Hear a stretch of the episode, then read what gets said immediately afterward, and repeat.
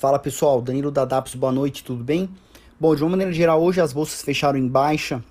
Nos Estados Unidos, o um impasse entre o Tesouro Americano e o Fed trouxe um pouco de, de incerteza ao mercado relacionado a, a repasse financeiro na, na economia.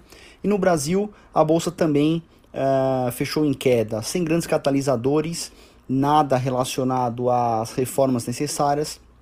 A bolsa uh, fechou em 105.900 pontos aproximadamente, com uma queda de 0,68%. O dólar, por sua vez, subiu em 1,36%, fechando em 5,38%.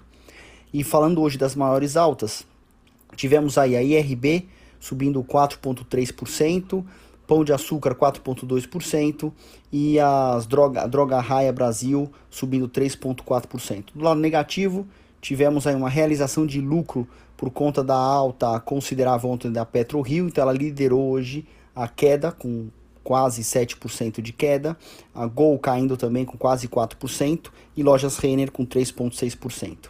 Bom, de uma maneira geral é isso. Tendo mais novidades, a gente manda por aqui. Um abraço a todos, boa, boa noite e bom final de semana.